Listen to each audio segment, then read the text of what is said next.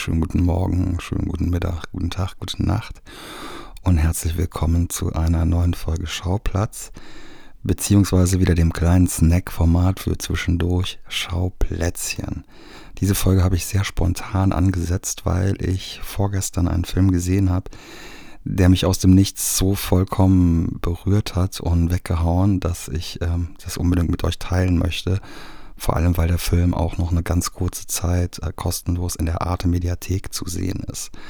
Und auch von A24 produziert wurde, ähm, das hatte ich eigentlich gar nicht so auf dem Schirm. Es geht um den Film Val, eine Doku über den Schauspieler Val Kilmer. Val Kilmer. Klar, 99 Prozent aller Menschen, die vor den 2000ern geboren wurden, kennen mindestens diesen Namen und verbinden damit ein markantes Gesicht und im schlimmsten Falle einen schwächeren Batman. Im besten Falle Jim Morrison aus Oliver Stones The Doors Film und garantiert Tom Cruises Counterpart im ersten Top Gun, Iceman. Bei mir blitzen bei der Erwähnung des Namens sehr unauffällige Filme auf vielleicht aufgrund meines Alters bzw. einer ausgeprägten Videothekenphase Anfang der 2000er Jahre. Wonderland. Böse Zungen würden den Film als Boogie Nights für Arme bezeichnen. In meiner Erinnerung wurde ich schön unterhalten. Oder auch der vielleicht nach Jahren eventuell subjektiv verklärte, aber in meinem Kopf noch qualitativere und heftigere The Salton Sea. Zwei im Kern Drogenthriller mit einer Hauptfigur am Abgrund. Dann kam sehr lange nichts mehr, bis man so nebenbei traurige Nachrichten aufschnappte, als irgendein Boulevardmagazin auf irgendeinem Second Screen, brisant oder exklusiv, von der Krebserkrankung Val Kilmers berichtete. Wie schön und bewegend war dann sein kleiner Comeback-Auftritt in Top Gun Maverick im letzten Jahr. Er scheint dem Tode also nochmal von der Schippe gesprungen zu sein, wenn auch nicht ganz spurenlos. Denn seine Stimme hat er nie mehr ganz wiedererlangt. Dass Val Kilmer eine schon vor der erschütternden Diagnose mehr als bewegte Historie hinter sich hatte, erfahren wir spätestens jetzt beim Schauen der mit der Hilfe seiner Familie vollendeten Dokumentation.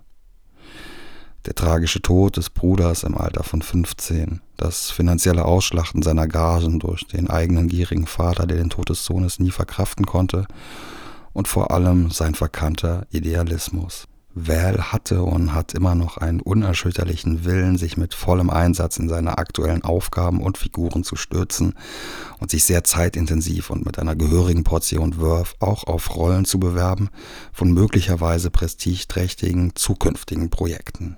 Dass wir das alles jetzt so unmittelbar miterleben dürfen, das haben wir der Tatsache zu verdanken, dass Val seit seiner früheren Kindheit schon alles selbst auf Kamera festgehalten hat.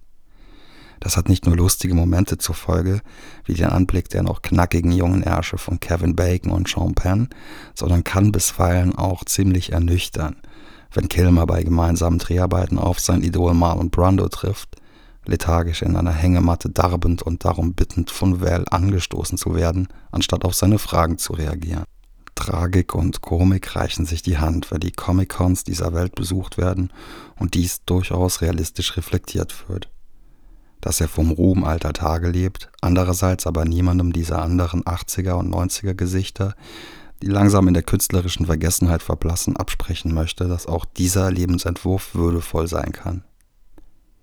Am intensivsten und eine auffühlende Achterbahnfahrt der Emotionen ist der Tod seiner Mutter und sein Umgang damit.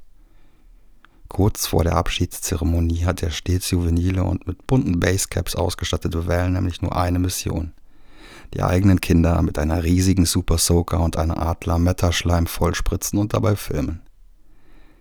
Als er sich kurz danach alleine aufnimmt, wird ihm der Verlust so brachial wie leise erst richtig bewusst, als er sagt, dass er Mama vermisst. Neben der erwähnten Szenen wartet der Film mit einem Potpourri skurriler, lustiger und sentimentaler Momente auf. Er gewährt uns manchmal zu intime Backstage-Einblicke und gibt Aufschluss über den Fluch und Segen der Batman-Rolle. Und dann gibt es da noch diese Mark Twain-Geschichte, die alleine schon Vorlage einer rührseligen Doku über Kunst sein könnte. Val ist intensiv, wild, auffühlend, devastating, schön, witzig, spannend, schwachsinnig und intelligent. Ein tolles Zeitdokument eines faszinierenden Künstlers und Menschen.